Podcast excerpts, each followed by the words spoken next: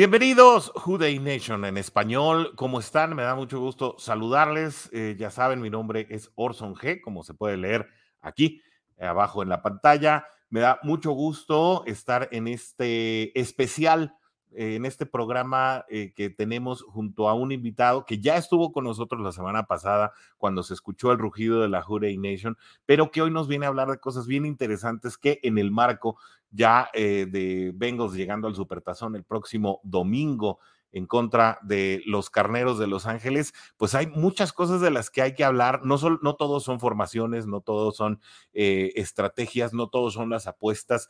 Hoy eh, nuestro invitado, a quien me permito presentar en este momento, el señor Vicente Lizárraga desde la Ciudad de México. Bienvenido, Vicente. Buenas noches, amigos. Muchísimas gracias, Orson, por haberme invitado aquí al programa otra vez, este, back to back, ahora sí contigo pues bueno, este, contentos de, esta invitación y pues vamos a platicar de toda esta parte de la, numerología, todo lo que hay dentro del partido. Como bien lo dices, no todos son formaciones, no todo es este show, por, así decirlo, pero vamos a, vamos a ir encontrando todo el tipo de coincidencias que hay alrededor de los números para este juego. Exactamente, porque es el partido grande y a veces eh, pues nos fijamos demasiado en las yardas conseguidas, eh, que si a Joe Burrow lo van a capturar en nueve ocasiones, que si, bueno, pueden suceder gran cantidad de registros eh, que, se da, que se van dando las incidencias del juego, que se vinieron dando en los partidos. Pero más allá de estos récords de, yardas, de recepciones, de tacleadas, hay, otras situaciones que se, que se relacionan con las fechas, eh, que se relacionan eh, a lo mejor con, el momento de la llegada de algún jugador a la NFL, que se relacionan eh, con números de otras efemérides, que a veces cuando haces los cruces, Vicente, pues se vuelven sumamente interesantes, ¿no? Créeme que sí, en ocasiones a veces te, te sorprendes, porque la verdad es que conforme vas encontrando esta parte de del, patrón, porque al, final del día es un patrón numérico, lo vas encontrando, te vas sorprendiendo de cómo se van dando las cosas. Como tú bien lo dijiste hace un momento, o sea, puedes tener que si puede hacer nueve sacks, que si pueden hacer este, dos touchdowns. Entonces, todos esos números, al final de cuentas, o sea, todo esto somos, todos somos un número y todo parte de un número. De hecho, hay una, hay una, este, un escrito por parte de Tesla que de hecho que decía, pues al final de cuentas el universo está creado en base a números, entonces de ahí parten ciertas cosas. Bueno, antes de entrar en materia con esa numerología y esas situaciones que le van a eh, causar muchas sorpresas a más de alguno de, los que están acompañándonos en este episodio en vivo, a quien les animamos a que comiencen a dejar sus comentarios aquí en la Jure Nation en español y en Bengals en cuarta y gol, donde los Bengals no terminan y nosotros tampoco. Eh, también, Vicente, pues a mí me gustaría que me platicaras un poquito, eh, aprovechando ahora que estamos en época de Super Bowl y que además, pues la mayoría de nosotros llegamos a la afición la última vez que los Bengals llegaron a un Super Bowl. Yo soy de la generación del Boomer Esiason, por decir, y conozco a muchos otros que son de la generación de Ken Anderson. Es decir, los Super Bowls son una muy buena cosecha de nuevos aficionados. ¿Cómo llegaste tú a, ser aficionado a los Bengals? Pues mira, este, pues al final de cuentas yo también soy de esa generación, de, la misma que tú. Este, sí, ya sé que nos vemos más jóvenes, por supuesto. Pero, este, vamos, o sea, llego igual por un partido que estaba viendo en televisión, te lo comentaba la semana pasada, toda mi familia tiene un equipo distinto que le, al que le va. Mi padre, pues bueno, a bien este, fan de los 49 de San Francisco. Entonces, pues bueno, yo dije, pues algún día pues, el, patrón, el patrón aquí es que todo el mundo tenga un equipo distinto. Pues yo tengo que escoger a mi equipo. Y el primer partido que veo, que veo, que pongo en la tele, digo, pues vamos a ver quién está. Vamos a ver quién juega. Yo en ese tiempo no me fijaba en qué si eran los, que si los Oilers en aquella época, qué si eran los, eh, los acereros. Yo nada más dije, pues voy a ver quién es. Entonces me toca ver un partido de Cincinnati contra Houston. Este, y de ahí dije, bueno, está perfecto el equipo, me gusta el casco, se ve muy bonito, siempre he pensado que es el casco más hermoso de la liga. Y, y en ese momento mi hermano también me dice, oye, hay juego en mexicano. Entonces dije, ah, caray. Me llamó la atención esa parte de que también había un mexicano jugando en la, en la NFL, en este caso era Antonio Muñoz, o bueno, que se le podía decir que era mexicano por, por sus padres, entonces de ahí nace el decir yo, yo, a mí me gustó este equipo. Entonces, te estoy hablando más o menos de 1986. Y en esa época, pues bueno, uh, una, una, dos temporadas, es cuando llegan al Super Bowl y dije, pues bueno, estoy con un equipo que, que puede ser campeón, que va, que va al Super Bowl, que va al partido grande y, pues aquí me quedo. Y aquí me quedé. 33 años después, aquí estamos. 33 años después, se dice rapidísimo, ¿no? 31 años después de la última aparición en Super Bowl. Eh, se dice muy rápido, pero han sido eh, tres décadas cargadas, bueno, primeramente de la decadencia, ¿no? De ver los Bengals de Sam White llegar precisamente a las instancias más grandes de la NFL y que empezaban a construir una tradición, a eh, la decadencia de los equipos de Bruce Coslet, de David Shula, de Dick LeBeau, y, cómo, cómo se fue apagando esa franquicia prácticamente a todo nivel, no llegaron aficionados nuevos, obviamente, perdieron la atención de los medios, perdieron la atención de la liga, eh, y cuando llega un Marvin Lewis a, tratar de reestructurar, pues la verdad es que siempre se quedó corto por ancas o por mangas. Situaciones eh, extra cancha, eh, bueno, recuerdo la muerte de Chris Henry, la lesión de Carson Palmer, eh, la, la, indisciplina de Bontas Perfect y Adam Jones. Siempre había una, una piedrita en el zapato de los Bengals que no les permitía construir algo, sol, un proyecto sólido que tuviera futuro. Y hoy parece que los Bengals sí tienen futuro, ¿no? No, claro. Mira, ahorita que estás haciendo ese pequeño resumen de las décadas que tuvimos, yo, yo me acuerdo mucho de cuando llega David Shula al equipo. Obviamente en esa época no se acostumbraba a tener entrenadores jóvenes. O sea, los head coaches normalmente eran otro tipo de figura. No una figura de una persona ya mayor, un adulto ya más grande, head coach de, de, 60 en adelante, veías mucho esas figuras este, fuertes, este, muy disciplinadas. Veías, podías ver a un Bill Parcells, podías ver a un Joe Gibbs, podías ver a un Dan Reeves. Entonces veías, era, otro, era otra figura la que existía en el head coach. Entonces cuando llega David Shula, no sé, Sí, Mark. No sé si tú recordarás, tuvo, tuvo, un, tuvo un evento con Gary Reasons, cuando hacen una buena jugada que Gary Reasons le quita la gorra y le mueve hacia el pelo como diciéndole, muchacho, lo estás haciendo bien. O sea, y ahora tú ves cómo es la figura del head coach en la NFL, ha cambiado demasiado. O sea, pasamos de esas figuras de Bruce Coslet, Bruce Coslet también que también era grande, me acuerdo también mucho de él porque su, aparte su hija era la que cagaba el cable este, el señor Dick LeBeau, Marvin Lewis, que, que, duró muchos años en el equipo, pensábamos que se podía hacer más con él, como dices, por muchas situaciones, extra cancha, dentro de la cancha, lesiones, circunstancias que te pueden pasar en un domingo cualquiera. Y ahorita con, con, el señor Zach Taylor, pues la verdad es que los primeros dos años nos costó mucho trabajo, pensábamos que estábamos regresando a, a esas épocas de David Shula, de los entrenadores jóvenes, y pues poco a poco nos ha ido callando la boca porque a mí en lo personal la primera temporada me dejó mucho que desear. Sí, sí debemos de poner en, en, perspectiva algo que es muy importante. Siempre, o como aficionados, o como afición, no sé, tenemos que echarle la culpa siempre al head coach.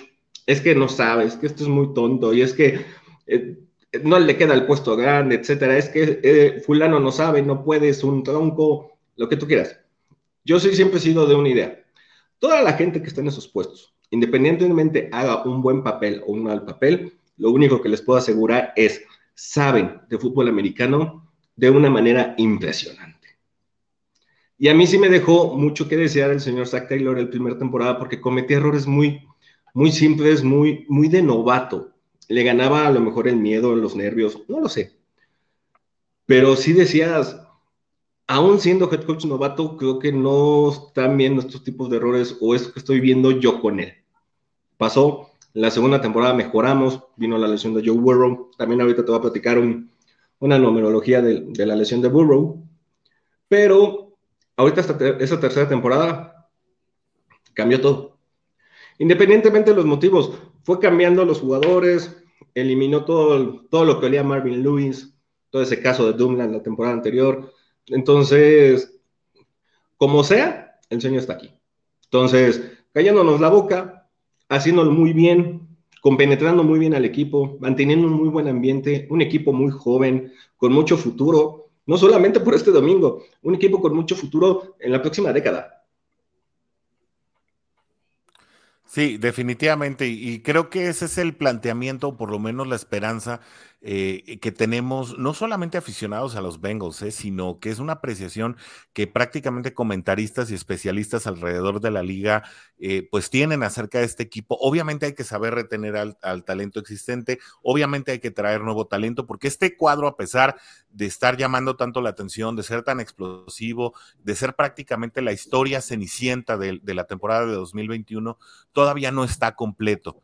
Eh, así como ellos dicen, we're not done yet, que no han obviamente que no han finalizado con el propósito y habla de obtener el Super Bowl, yo también diría que este cuadro no está completamente consolidado. Y a este cuadro le falta una línea ofensiva y a este cuadro en lo específico le falta un nuevo centro, desde mi punto de vista, un, un, right guard realmente confiable, es decir, todo el lado derecho, porque incluso Riley Reef, que sí. es un elemento confiable, pues es un elemento que no está, pues no está rejuveneciendo. Por el contrario, tal vez le queden uno o le queden dos, dos años a este nivel de manera que tienes que ir desarrollando también al, al tackle derecho, no solamente para reemplazar a Reef cuando él llegue a retirarse o si no se le renueva el contrato, sino aquel que lo va a suplir en casos como el que se está viviendo hoy de una lesión en el que no puedes realmente recaer en una Isaiah Prince que si bien ha cumplido en algunos partidos, también ha quedado a deber en algunas asignaturas en lo particular. Sí, y mira, lo acabo de decir hace un momento, yo creo que hay un viejo adagio que dicen que un equipo, que el único equipo que está completo es el único equipo que sale campeón. Y, al final del día siempre, siempre pasa, o sea, las, críticas hacia cualquiera de los equipos y cualquiera de las, de las unidades de los equipos van a existir. Independientemente vayas en primer lugar, vayas en último, van a existir. A Brady siempre decían, ah, bueno, es que le hace falta una defensiva y podían criticar a los Patriotas en aquellas épocas, o le hace falta en la, cuestión de, este, a lo mejor corredores o en algún momento receptores. Siempre ahí hay un hueco donde, que necesitas cubrir. Pero bien dicen que el equipo campeón es el equipo que no necesita cambios, entonces sabemos que no es así. Va a tener que, va a tener que suceder, pero, pero bueno, ese año, ese equipo campeón no necesitaba nada más. Sí, y, bueno, regresando al, punto que, nos trae, pues hay Bengals para rato, insisto. Eh, si se puede retener a, Joe Burrow, que obviamente debe ser la prioridad eh, en la chequera y en la gerencia de manejo de Cincinnati, pero también hay que mantenerlo sano, ¿no? Es decir, a Cincinnati o a, Joe Burrow lo tienes que proteger porque prácticamente es la joya de la corona. Cualquiera de los demás jugadores puede fluctuar, puede subir, puede bajar, puede lesionarse, puede ser reemplazado, cualquiera. Pero el único elemento indispensable se llama Joe Burrow. Así que bueno, eh, le voy a dar paso a, a todos los datos que traes ahí en la chistera porque yo sé que son varios. Eh, incluso te preguntaría, ¿con qué te gustaría empezar? ¿Con la llegada de Joseph Lee Burrow? Eh, tú por ahí diste un dato bien interesante acerca de su nombre. Mira, les platico un poquito qué es esto, porque a veces este, entiendo que cada quien pudiera tener sus formas de, analizar los partidos, de verlos, de fijarse, como decías tú, como decía, como preguntaban la semana pasada, pues bueno, cada quien tiene sus cabalas. Y al final de cuentas, esto es una cábala también, es una cábala numérica. ¿Cómo surge? O sea, esto viene, este lenguaje, este lenguaje numérico, viene hace muchos, muchos, muchos años, viene desde el, viene desde el Torah, es una, es una antigua práctica que se llama gematria. Entonces, la gematria viene, existe desde muchísimos años de civilización, practicada desde hace igual, desde hace muchos años. En, en este lenguaje, pues, bueno, hay un número que no se cuenta nunca, o, que no, se utiliza mucho, que es el cero. Recordemos que el cero después fue puesto en el, mapa, obviamente por, ya sabemos quién, o ya sabemos quiénes. Entonces, este lenguaje numérico, ¿de qué te sirve? Como bien lo comentamos hace un momento, es un, es un patrón numérico. O sea, ¿donde qué? Donde cada palabra, donde cada letra tiene un valor. Como A es igual a 1, B es igual a 2, C es igual a 3. Hay varios este, como que se le conoce ciphers o cifrados que te dicen que puedes contar de cierta manera. A, B, C, 1, 2, 3, o puedes contar Z como 1, Y como 2, X como 3, o sea, lo puedes hacer en reversible, en un reversible ordinario. O sea, hay varios, hay varios cifrados con el cual puedes, este, puedes trabajar. Entonces, normalmente los comunes son cuatro, con los, que, con los que normalmente se trabaja. Y lo que te dice es, cada palabra va a tener un valor numérico. Esos valores numéricos pueden ir ligados a fechas, pueden ir ligados a años, pueden ir ligados a eventos. Entonces, de esos, de esos valores vas encontrando los patrones numéricos para armar o el cifrado completo del momento o simplemente para darle un texto, una, vamos, un texto adicional a lo que estás viviendo en ese momento. O sea, esto, esto es cómo funciona. ¿Cómo, cómo, ¿Cómo encuentro esto? Pues bueno, vamos, o sea, yo soy de la idea, o siempre he creído, que el tema, por ejemplo, de que los Patriotas llegaran al Super Bowl aquel, aquel año donde fue lo de las Torres Gemelas, se me hizo un poco raro. Ah. ¿No? Dices, bueno, fue una coincidencia. Y luego te encuentras con que después fue un, un huracán en Nueva Orleans y Nueva Orleans fue campeón. Entonces dices, bueno, es otra coincidencia. Luego te encuentras con que se muere Kobe Bryant y los Lakers son campeones. Bueno, dices, ya son muchas coincidencias, ¿no? Y luego te encuentras con que, por ejemplo, hablando de otros deportes, ¿no? Te encuentras que Maradona fallece y Argentina es campeón de Copa América. Entonces, hay muchos temas ahí que, que te hacen un poquito de ruido. O bueno, por lo menos a mí.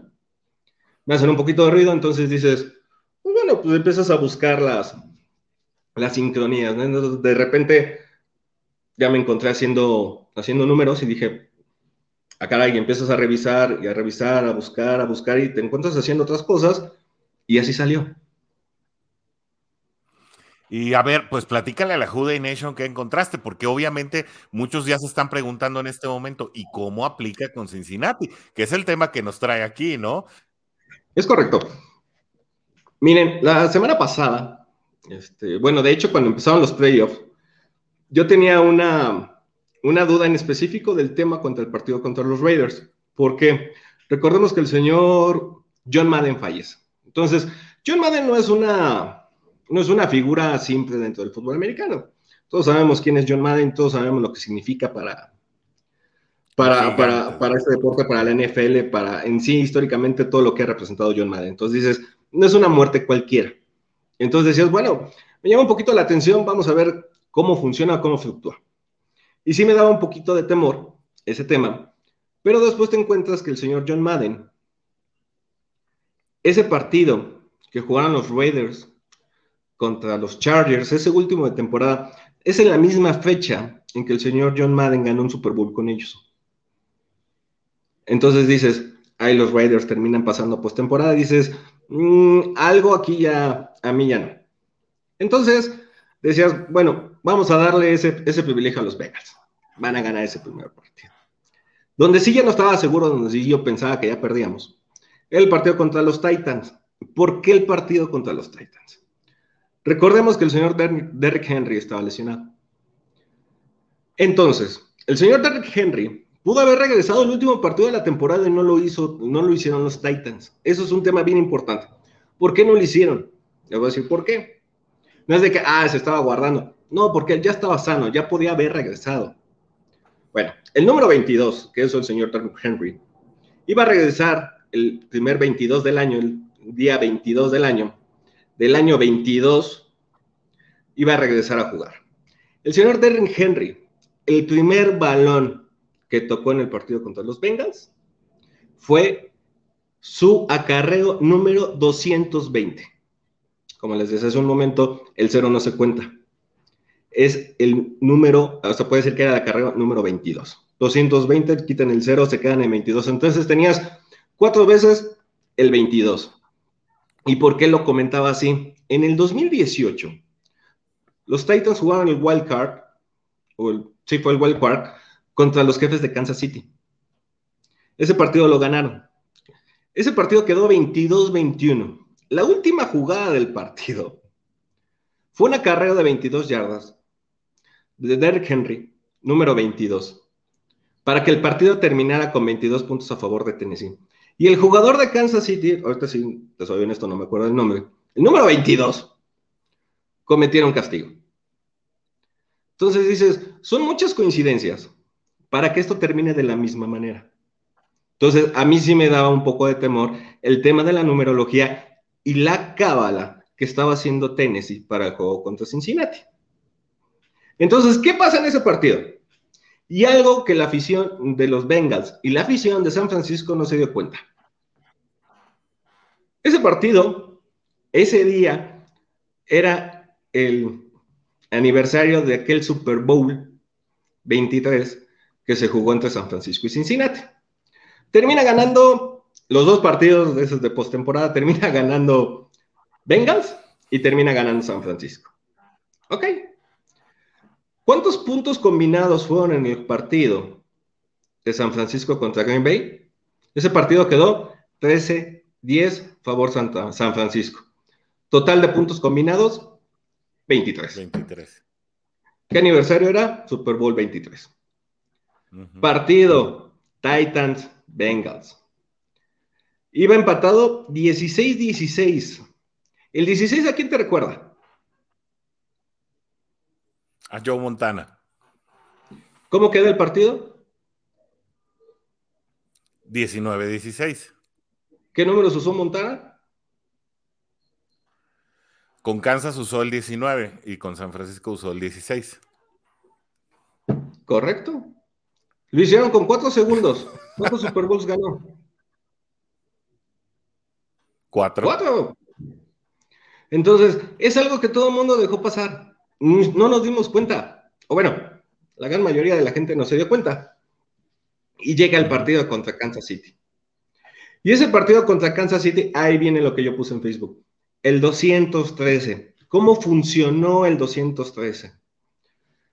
Partiéndolo de numerología simple, el cuestión, el nombre de Joseph Lee Burrow te da en numerología una suma de 213.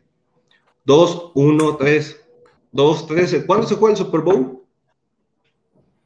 El 13. De febrero. de febrero, o sea, del mes 2. La fecha 213. Ahora, recordemos algo y eso, digo, ya ahí te tienes que estar metiendo en muchos temas, honestamente. El tigre, el famoso tigre de Bengala. Tiger, o sea, tigre, tiger en inglés, en numerología, te da 31. ¿Cuántos años, ¿Cuántos años pasamos sin ganar un partido, un partido postemporada? 31. 31. El origen o el nombre científico de Tiger es Pantera tigris. Así se le conoce eh, en términos científicos. Son Pantera tigris. Pantera tigris en numerología es igual a 213. Joey Franchise, el apodo del señor Burrow. Franchise, o sea, para que le digan así a un novato, franchise. Dices, Está cañón. Joy Franchise. Numerología 213. ¿Cuánto íbamos perdiendo el juego contra Kansas? en algún momento llegamos 21-3. Sí. ¿Coincidencias? No lo sé. Eh, pues eso, ajá. La, pregunta está en el aire y ahí yo creo que va a ser bien interesante lo que nos puedan decir también eh, todas las personas que están siguiendo esta transmisión a través de la Jure Nation en español y a través de Bengals en cuarta y gol, donde los Bengals no terminan y nosotros tampoco. Pero esto nos lleva a un escenario, al escenario del Super Bowl, Vicente, y seguro también tienes números ya hablando del partido del domingo. Mira, claro, vamos a hacer, vamos a hacer un ejercicio rápido y se llama Digo, y un ejercicio rápido, ahorita también platicando lo del señor Zach Taylor. Hay un tema con el señor Zach Taylor. Y nadie se acuerda casi de eso. El señor Zach Taylor fue firmado en 2007 como jugador por los Bucaneros de Tampa Bay. Nunca jugó en NFL, nunca jugó ningún partido, pero después de ese draft del 2007, el señor Zach Taylor firma un contrato este, como un draft un draft este, jugador como agente libre de esos novatos, y lo firma con los, con los Bucanos de Tampa Bay. Ese contrato lo firma el señor Zach Taylor el 3 de mayo del 2007. El aniversario, el aniversario de los Bengals, o siempre que cumplimos años, es el 23 de mayo. 20 días después de que el señor Zach Taylor firmara ese contrato con los Bucanas de Tampa Bay.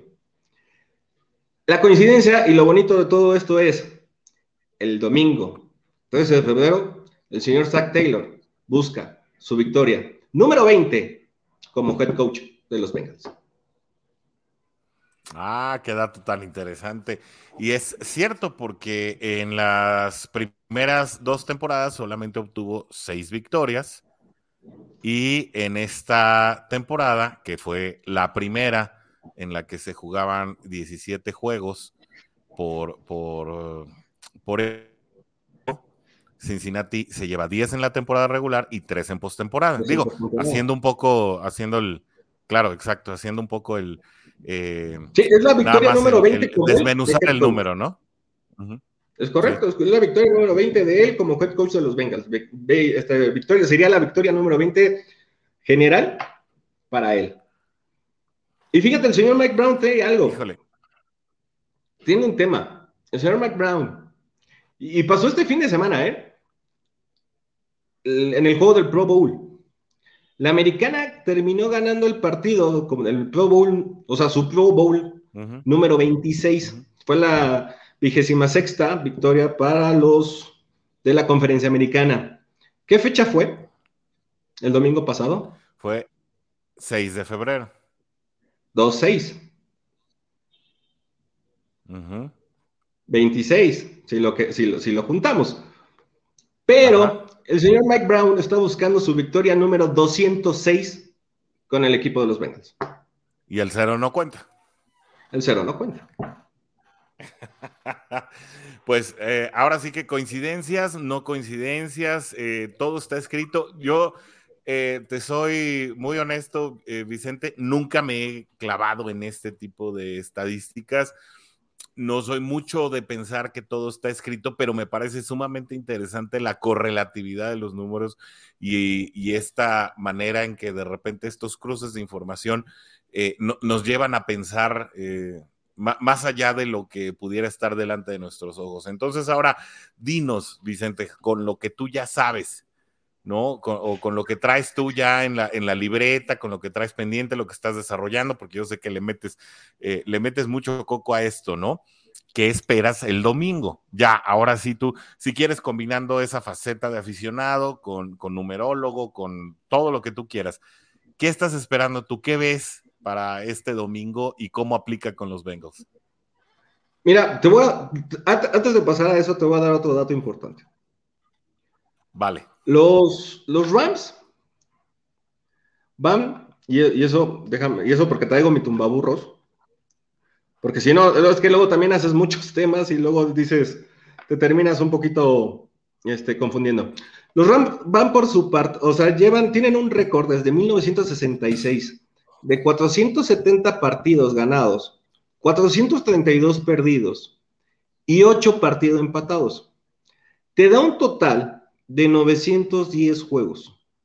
El domingo juegan su partido número 911. Ahora, pregunta para todos. ¿Qué evento fue el que se dio o el que inició de que Brady llegara a ese Super Bowl contra los Rams? El 911, la caída de las Torres Gemelas. Ojo que ese número juega mucho siempre para muchas cosas.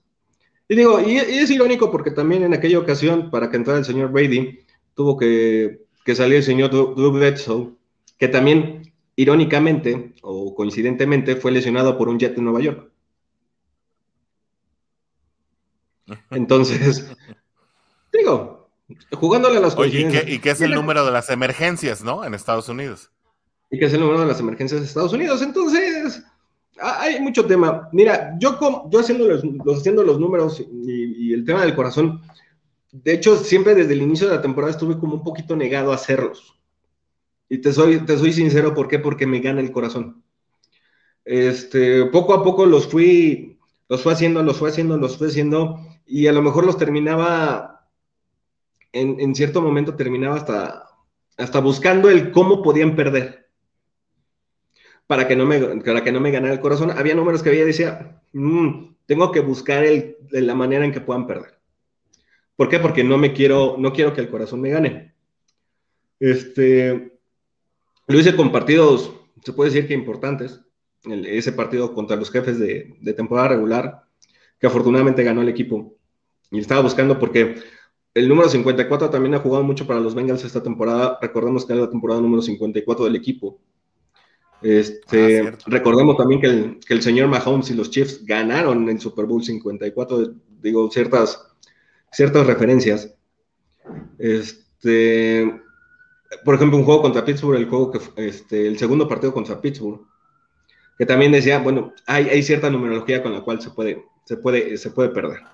Y que afortunadamente no fue así.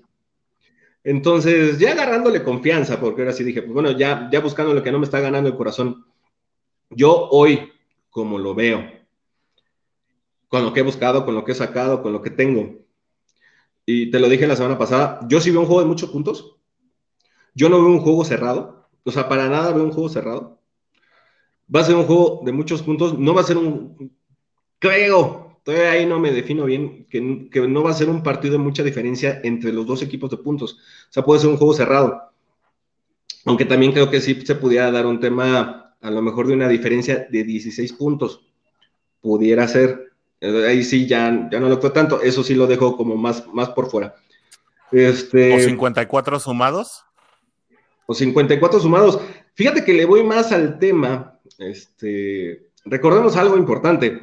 Este es el Super Bowl 56, pero también es el, se le conoce como el Super Bowl 52 de la era moderna. O sea, también se podía dar una numerología con, el, con, con cualquiera de esos. O sea, pudiera pasar. No ha sucedido en los últimos años, pudiera pasar. Pero creo que, creo que ahí pudiera jugar un poquito el 54. Esperemos que sí. Yo sigo un juego un poquito más cerrado. Lo veo más metiendo los 30 puntos por parte de los Bengals, 27 por parte de los Rams. O sea, mi, primer, mi primera opción es un 30-27, 30-26. Y mi segunda opción es un 31-19 a favor Bengals.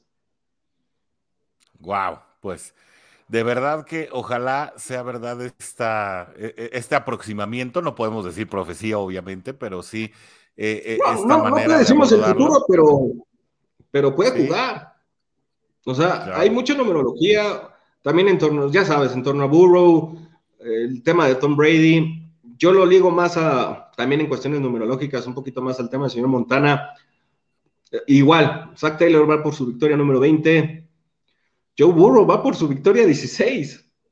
¿Y el 16 a quién nos recuerda? A Joe Montana otra vez. También, ¿quién ganó, ¿quién ganó, el Super Bowl? Montana ganó Super su primer Super Bowl igual a su segundo año. Solamente Con... hay, hay tres corebacks, tres Joes que han sido campeones. Y este sería el cuarto Joe. ¿Qué récord tiene ahorita Joe Burrow? En postemporada. Joe Burrow en general. Ah, en postemporada 3-0, sí. Y sea el 4-0. Hay tres Joes que han sido campeones. Joe Namath, Joe Montana, Joe Flaco. ¿Y el cuarto? Joe Burrow. Joe Burrow. Ojalá. Ojalá. Oye, pues qué interesante. Es un Super Bowl, fíjate que es como de los, del número 3, también porque es la tercera aparición de los Bengals en, Super Bowl. El tercer Super Bowl que se juega contra un equipo de California. Récord de Joe Burrow en postemporada 3-0. Récord de Matt Stafford en postemporada 3 ganados, 3 perdidos. Va por el 34. Y ojo que ahí el 34 le puede jugar mal. Porque tiene, tiene numerología con el tema del Super Bowl. Y digo que también ese tema, por ejemplo, del 49 del que te da, que te decía también hace un momento, una numerología de 49, el Super Bowl, este Super Bowl también trae numerología 49, el show de medio tiempo trae numerología de 49, los que cantan traen numerología 49, Es algo que se puede dar, o sea, ahí, ahí, ahí van los números. O sea, los números con Joe, los números con Zach, las numerologías del Super Bowl. Lo conocemos como el Super Bowl 56, el 52 de la era moderna, y está numerología del 49. Yo le decía hace tiempo a muchos amigos que le van a San Francisco y le digo, fíjense qué chistoso, a principios de temporada, qué chistoso que el Super Bowl tenga numerología 49 y ustedes no vayan a estar.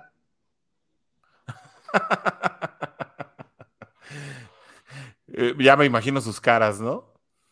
No, y había un equipo que sí, que sí tenía toda la numerología así, que era Dallas. De hecho, yo al inicio de temporada, mi Super Bowl o el Super Bowl que tenía era este, Dallas contra, contra Kansas City. Este, afortunadamente no se dio ninguno de los dos, pero digo, también lo que hicieron con, el contrato de, de Dak Prescott, ese, en su sexta temporada, este, buscando el sexto anillo, le dan contrato de 66 millones, entonces, para que sea el tercer equipo en conseguir seis, entonces le vas juntando y le vas viendo y dices, a veces no hacen las cosas nada más porque sí. Oye, Vicente, pues eh, llegamos ahora sí a, la conclusión de este capítulo y a mí me gustaría, eh, pues obviamente no dejarte ir sin que nos dieras, ahora sí ya, eh, un poquito más con el corazón en la mano, ya el pronóstico que escoges de entre todas las posibilidades que ves, que obviamente todas están en el aire y hay que buscar cuál va a ser la casualidad más correcta.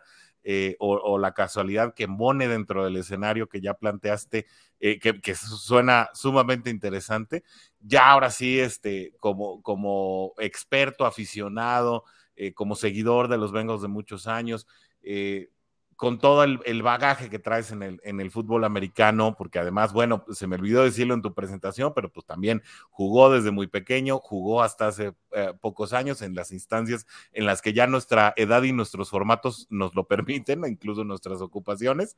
Pero bueno, pues Vicente, a mí me gustaría eh, saber cuál es ya tu pronóstico antes de despedirnos del público de la Juday Nation en español.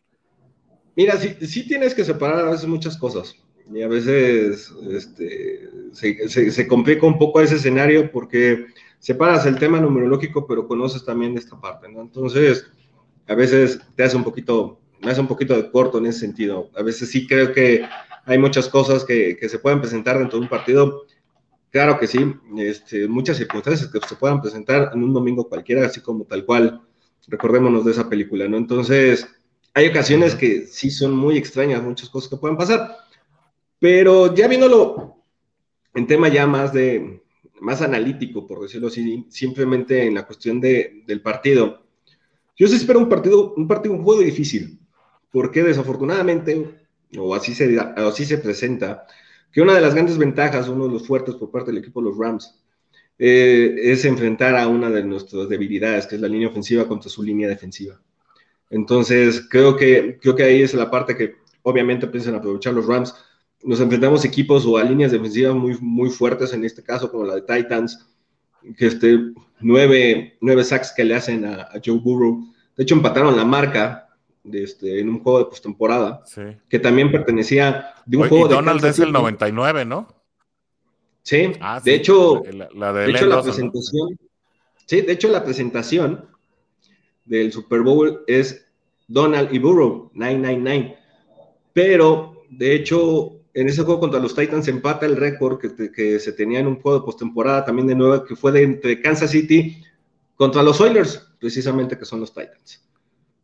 Luego, contra la línea defensiva igual de, Kansas City, Burrow se vio presionado, nada más fue un sack, mejoró la línea ofensiva. Yo creo que la línea ofensiva tiene que dar el mejor partido que ha dado en, muchos años, ¿no? Entonces, en su vida. yo creo que sí lo pueden hacer. Detener a Don Donald todo el juego es imposible. Sabemos que, le van a llegar, sabemos que lo van a presionar, sabemos que van a presionar a Burrow, sabemos que le van a pegar. O sea, eso, eso está realmente marcado.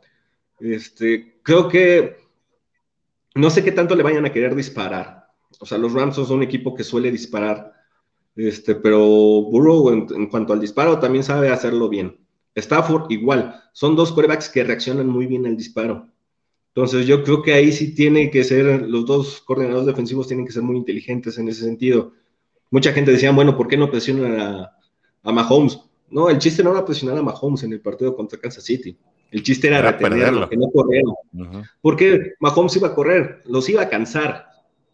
Y pasó, y se veía un poquito al, final del cuarto cuarto, veíamos que Hendrickson, con el corazón literalmente en la mano, estaba agotado. Y no se levantó a celebrar. Sí, que algunos lo criticaban, pero es que el tipo estaba exhausto. Estaba exhausto. Y eso fue el error que cometió Búfalo. Búfalo lo fue a presionar y los trajo a corretiza limpia. Y Mahomes no funciona así. Entonces, en ese sentido, vamos a ver cómo reaccionan los coordinadores defensivos. Los dos callbacks son muy buenos cuando les pones la presión. Creo que por ahí, decían una estadística, Stafford creo que es del mejor contra la presión y Burrow andaba como en sexto lugar. Entonces, es tentadora. 131, 131 de rating, Matthew Stafford contra el Blitz y Joe Burrow 93. Sí, también eh, el mejor, el mejor contra el Blitz, contra el sexto, séptimo, creo, si no, si no me falla la memoria. Igual, entonces, los Rams yo creo que sí van a querer aprovechar más ese tipo de presión. Los Bengals creo que van a este, hacer más, más cautelosos en ese sentido. Creo que se pueden ocupar mucho el tema de los pases pantalla. Es algo que se puede ocupar, obviamente, cuando tienes una muy mala línea ofensiva o una línea que le penetras muy fácil, el pase pantalla se convierte en una opción. Entonces, un, partido, dos equipos muy parejos en ambos sentidos. Si empiezas a, revisar, por otro lado tienen el perímetro Jalen Ramsey, el perímetro de los Bengals no le piden nada a nadie. Von Bell, tienes a Jesse Bates, eh, los, los corners han funcionado muy bien y la Apple también lo este, a mí, Apple y el Nickelback, que es Mike Hilton. Es correcto, entonces no le piden a nadie. Los linebackers son unas, de verdad, unas máquinas para, para, para, para el taquero. Yo creo que podemos esperar un partido explosivo. Y sí, sí lo van a aprovechar. Un partido explosivo, yo creo que va a ser un partido de puntos. Yo, honestamente, me quedo, como te decía, con de 27 a 30 puntos de los Bengals, un poquito más, y un poquito abajo los Rams. Me gusta el 31-27. No dejo de lado el, el, el 30-19. El 30-19 es más por cuestiones numerológicas. Me quedo con el primero, la segunda opción la otra. Me quedo con el win de los Bengals para el fin de semana. Ahora sí se los digo, ya un poco, un poco ya más analítico del partido. Obviamente también como aficionado, se vale hacerlo. Lo tenemos que decir.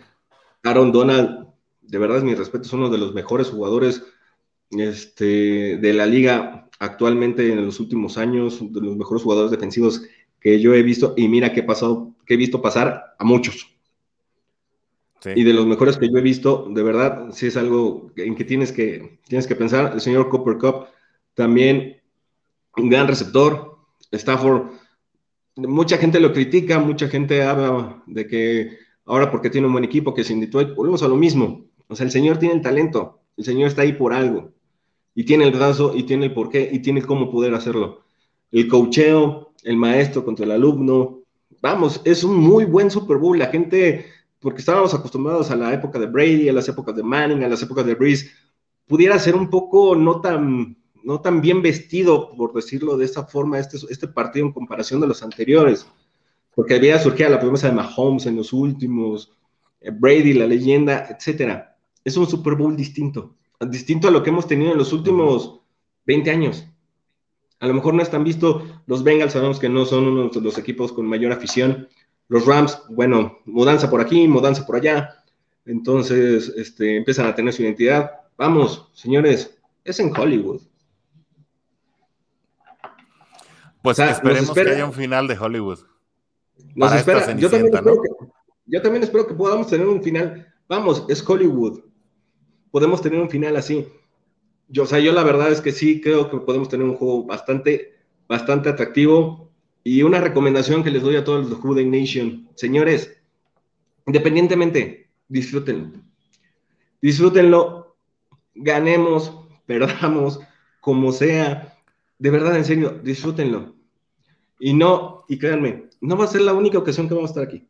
Eso sí se los, se los firmo, como sea, y cuando sea. No es la única ocasión que vamos a estar aquí aparte de hoy. Estaría perfecto que se ganara después de 33 años. El, triple 3. Pero es importante, disfrútenlo. Nosotros que venimos después de tantos años así, Créanme, es mi mejor recomendación. Podemos enojarnos, podemos, este, este, podemos llorar de emoción, podemos hacer muchas cosas, pero de verdad, en serio, y si perdemos, también disfrútenlo. Es, el mejor consejo que les puedo dar. Definitivamente, yo estoy contigo en eso, Vicente, aunque sí, también hay que entender y hay que aceptar que no todos los días se llega a un Super Bowl. Es eh, la primera ocasión que Cincinnati eh, como equipo, los bengalíes van a tener tantos ojos encima al mismo tiempo. Eh, prácticamente hace 31 años la infraestructura mediática no era la misma. Creo que los que somos aficionados y que estamos muy al pendiente de los materiales que, que salen en prensa y que salen en medios eh, relacionados con el Super Bowl, pues nunca habían originado esta cantidad de información, eh, comentarios y, bueno, eh, todo tipo de observaciones alrededor de la figura de este equipo, alrededor de la figura de Joe Burrow y seguramente de la mano de este, de este muchacho que está apenas pues con 23 años, 22 años y que pues sin duda tiene un talento innegable pues si se, le, si se le puede proteger y se le da larga vida a su carrera, traerá muchísimas satisfacciones, como bien apuntabas, Vicente, a esta afición de los bengalíes de Cincinnati. Pues con eso finalizamos este episodio. Eh, insisto, no pero espérame, espérame, espérame. Antes, de, antes de llegar al Super Bowl. Llégale, Vicente. Oh, ahora, ahora me toca a mí. Ahora yo te voy a, yo te voy a aventar el balón. Ahí te va el cabezazo. Échale, échale. Ganan los Bengals. ¿Quién para MVP? ¿Quién para MVP? Fíjate qué, qué interesante cuestionamiento. Eh, hacíamos una revisión ayer, eh, precisamente Sigfrido, eh, Rodrigo y el otro Rodrigo, y hablábamos de un video que se publicó también aquí en la Jurey Nation en español acerca de la revisión de los, o la progresión de, de los Bengals en esta temporada. Yo creo que tendría que estar entre dos figuras principales. El primero es, obviamente, salta a la vista Joe Burrow, ¿no? Este, dicen que, que, lo obvio causa ceguera. Sin embargo, no fueron pocos los partidos que se decidieron por una patada de McPherson. Y durante toda la temporada dijimos, no, qué distinto, eh, qué qué, qué positivo, qué impactante puede ser para el equipo tener un pateador con el que puedas planear cerrar los partidos, incluso sin anotar. Y sin anotar me refiero sin anotar touchdown, ¿no? Es decir, cómo finalizar el partido desde, desde la yarda 30, 40 del rival, sabiendo que tu pateador puede conectar incluso de 50 yardas. Eso le cambia completamente la fisonomía a la ofensiva, sabiendo que los equipos especiales te pueden ganar el partido. Así que eh, creo que dependiendo de quién sea el artífice, vamos a a, suponer que los Bengals se llevan el partido. Creo que el artífice de esta, de esta victoria en particular, porque pues eh, creo que entre ellos dos se han cocinado la mayoría de las victorias. Si esto se gana con una patada de último minuto de McPherson, creo que le tendrías que dar, eh, así como Vinatieri se llevó en una ocasión eh, esa designación de MVP, pues yo creo que Joe Burrow tendrá muchas más oportunidades de hacerlo. Yo se lo daría a McPherson si es con una patada de él con la que se finaliza eh, o, le da colofón a una temporada en la que Bengals se puede llevar el Vince Lombardi. No sé qué opinas tú y con eso nos despedimos, Vicente. Mira, yo, también lo veo, igual. O sea, obviamente, como bien lo comentas tú, salta a la vista la parte de, de Joe Burrow. Al final de cuentas, un coreback siempre, siempre te va a llamar más la atención que cualquier otro jugador dentro del campo. Es el, es el artífice, es el, el capitán dentro del mismo. Entonces, digo, a menos que tengas una defensiva como la que tenían en aquellas épocas los, los, Ravens, que todavía se encontraron ahí con, con, el señor Ray Lewis en ese, en ese Super Bowl, pero normalmente siempre el, el, el o, o, alguno que, que, llega a destacar por ahí, ¿no? Entonces, creo que McPherson, independientemente, es un, es un seguro que tienen los Bengals. Es algo que, que te da mucho de qué hablar yo te lo comentaba la vez pasada, buscamos el 4-0 Joe Burrow y el señor McPherson llega con 40 puntos anotados, entonces, en, en, en esta, postemporada, entonces, buscamos el 4-0 y, y, el 4-0 es el que, el, el, que debe de llegar para el señor Joe Burrow. Yo me quedo de todas formas con él, o sea, creo que McPherson puede tener un, un buen día, o sea, podemos encontrar un juego de dos, tres goles de campo por parte del señor McPherson. Estaría perfecto que que todavía se decidiera con, que llegara a anotar un gol de campo de 56 yardas o de 52 yardas, por lo que ya comentábamos hace un momento. estaría perfecto. Así lo hizo contra los Titans para ganar ese partido. Contra Raiders. campo de 52. Contra 52 yardas, 52 yardas. Entonces, ahí te iban avisando para dónde iba el 52, que el 52, el Super Bowl 52 de la era moderna. Entonces, yo lo veo con esos. Y una tercera mención, un poquito más abajo de McPherson, a lo mejor no tan obvia, y creo que mucho del éxito que podamos tener el domingo se llama Mixon. Lo que pueda hacer Joe Mixon dentro del campo es muy importante. Si Mixon y el ataque terrestre de los Bengals, yo no te digo que funcionen de maravilla, lo hacen a un buen nivel, ojo, ese juego se va a decidir con ellos y pueden dar mucho apoyo a lo que pueda hacer el señor Burrow. Ojo, en específico, y te lo decía hace un momento, las pantallas, el juego con las pantallas, con Mixon y el backfield, eso, eso es una clave para el juego. Que, no, no sería nuevo, ¿no? Samaj Perrine hace una anotación en pase pantalla, precisamente, eh, que pasa las 40 yardas contra Kansas. Y Chris Evans creo que también es una muy buena arma que puede estar escondida ahí debajo de la manga para establecer. Es la versatilidad que puedas tener, la velocidad, el con las armas terrestres. Te vas a abrir el juego con ellos. Muy Al final de cuentas, siempre ha sido la historia. Para abrir el juego tienes que correr. Y de ahí lanzas. Ha cambiado el, ha cambiado el fútbol. Pero bueno. Pero es algo que le gusta mucho a Zach Taylor, Vicente, ¿eh? y, es un poco más conservador al comenzar el juego, no enseña mucho de las armas, y eh, Bengals, algo que no pasaba en la era de Marvin Lewis, eh, abre mucho eh, ya en, y obviamente hace ajustes de muchísimo valor para el tercer y cuarto cuarto y creo que eso le ha valido tener precisamente esta, eh, este encarreramiento de postemporada que sabemos, la NFL no es de cómo inicias, la NFL es de cómo terminas y Zach Taylor y estos Bengals son el vivo ejemplo de esto. Vicente, pues muchísimas gracias por acompañarnos en esta emisión, ya la segunda de Bengals en cuarta y gol y la Julia en español que nos acompañas y esperemos no sea la última. Es correcto, amigo, cuando se pueda, aquí estamos siempre para hacer comentarios de, este equipo, para que podamos este, platicar, este, debatir, dar nuestros puntos de vista, siempre con, siempre con, respeto hacia, hacia la opinión de los demás, porque al final de cuentas podemos llegar a muchas conclusiones, este, bueno, cada quien puede tener su propia conclusión, podemos llegar a puntos de vista muy parecidos, pero bueno, son, son, son los de cada quien y siempre es bueno este, comentarlos, debatirlos y que existan estos espacios que, que a bien tuviste la, buena fe, la, la buena manera de poderlo, de poderlo crear, de emprenderlo. O sea, yo la verdad, de manera individual, este, estoy muy contento de poderlo ver, estoy muy contento de poder participar. Y qué bueno que exista, que, que existan gente como tú, gente como la demás que ha estado, que ha participado en el programa, para poder compartir y dar nuestros puntos de vista, ¿no? Entonces, y qué mejor que sea de nuestros equipos, de nuestro equipo, al que tanto queremos y al que tanto hemos soportado. llueve, truene, relampaguee, tengamos temporadas perdedoras, como sea, aquí estamos. Así es, y como diría Alex Lora, Vicente, y lo que falta. Eh, ah, yo pensé que, le prendiera la videocasetera a mi mamá ah, pues también, también eso, ¿no? Mamá, préndele a la grabadora. Eh, pues,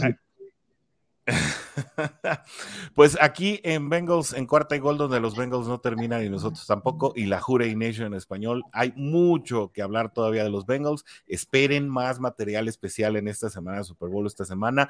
El próximo viernes vamos a estar también platicando con las Football Girls, así que una semana pues con muchísima información, eh, todo relacionado eh, con los Cincinnati Bengals y obviamente en todos los espacios escritos en video, pues toda la información disponible que se genere previa al Supertazón este domingo, donde pues creo que todos estamos muy animados a ver por fin a este equipo de Cincinnati levantar el ansiadísimo trofeo Vince Lombardi. Una vez más, muchísimas gracias Vicente por acompañarnos en esta ocasión y no podemos despedir el programa sin hacerlo como lo hacemos tradicionalmente y tú sabes cómo, sin decir el tradicional Jude no nos podemos ir. Así que, como decimos al final de cada capítulo aquí, Jude. Jude. Señores, vamos a traer el Lombardi.